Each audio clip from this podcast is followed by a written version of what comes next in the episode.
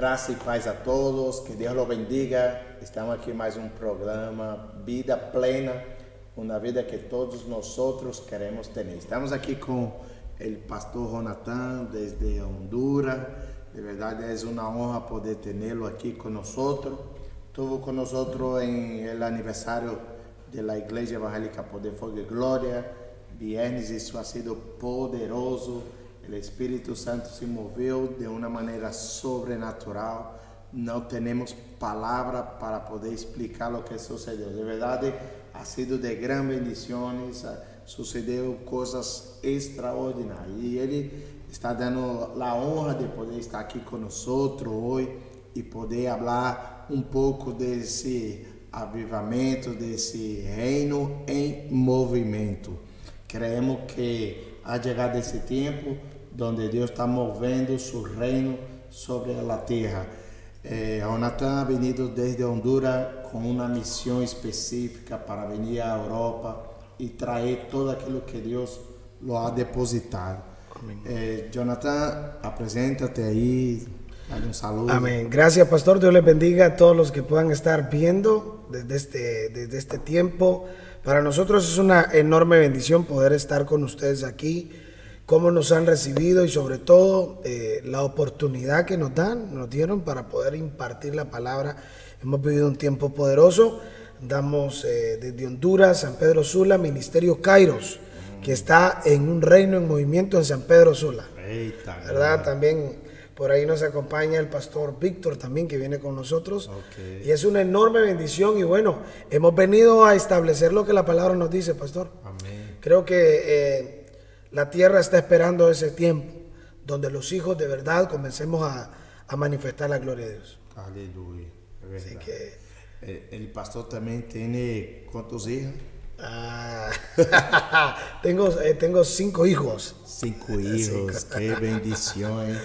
Los hijos son herencia, ¿no? Qué bendición, pastor. Y ahí está con la, también con la pastora. Tiene una mujer también que es poderosa.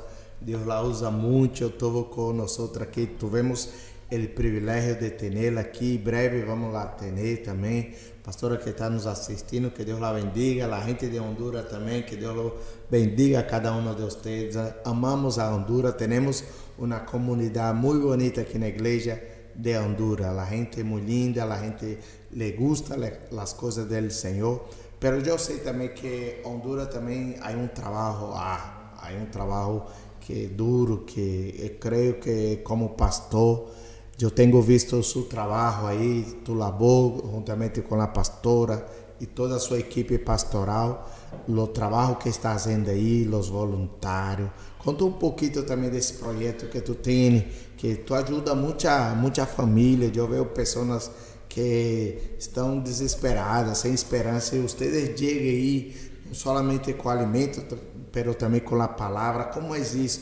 ¿Cómo nació? Eh, esta visión nació como Fundación Kairos, que es una de las eh, partes de nuestro ministerio. Aprendimos que Dios eh, nos ha dado mucho.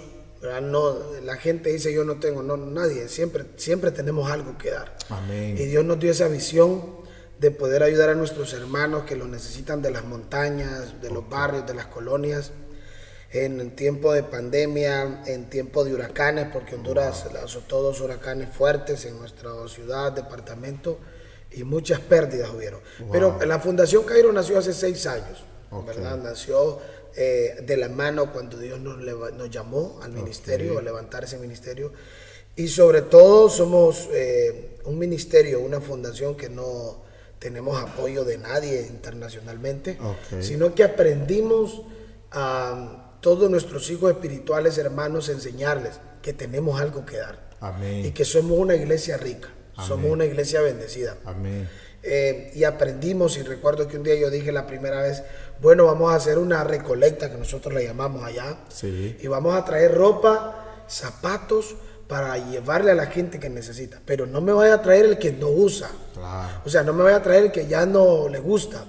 Porque uno siempre tiene un par de zapatos que es el preferido. Tiene una chaqueta, tiene una camisa que es la que más le gusta y casi no la usa para no dañarla. Bueno, esa es la que va a traer. O sea, la que realmente usted... Y wow, eso fue impresionante eh, llegó la cantidad de gente y desde ahí nació ese deseo de Fundación Cairo. O sea, siempre lo hacemos en ciertos determinados momentos em, de poder ayudar a la gente. Ya después, eh, ya en el 2020, eh, ya Dios nos abrió puertas, muchos amigos de Estados Unidos nos mandaron contenedores de ropa, de alimento. Entonces, pero la fundación nació así, siendo nosotros lo que, lo, que, lo que sembramos, lo que vamos a dar para la gente que necesita. Porque la visión que Dios nos dio ahí en Honduras, amado pastor, es que la iglesia no son cuatro paredes. Okay. La iglesia somos nosotros. Esto es un santuario donde venimos a adorar y a levantar el nombre de Cristo, es un tabernáculo. Sí. Pero la iglesia caminando somos nosotros. Y como nosotros nos comportemos, actuemos, eh, basado a lo que la escritura nos dice, vamos a reflejar el reino de Dios en la tierra.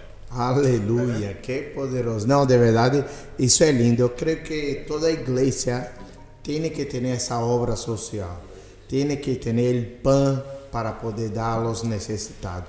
Jesús, ele sempre venia com a palavra, pero ele também sempre alimentava a gente. Eu creio que a igreja, eh, a igreja local, a igreja que estamos agora, é a resposta de, daquele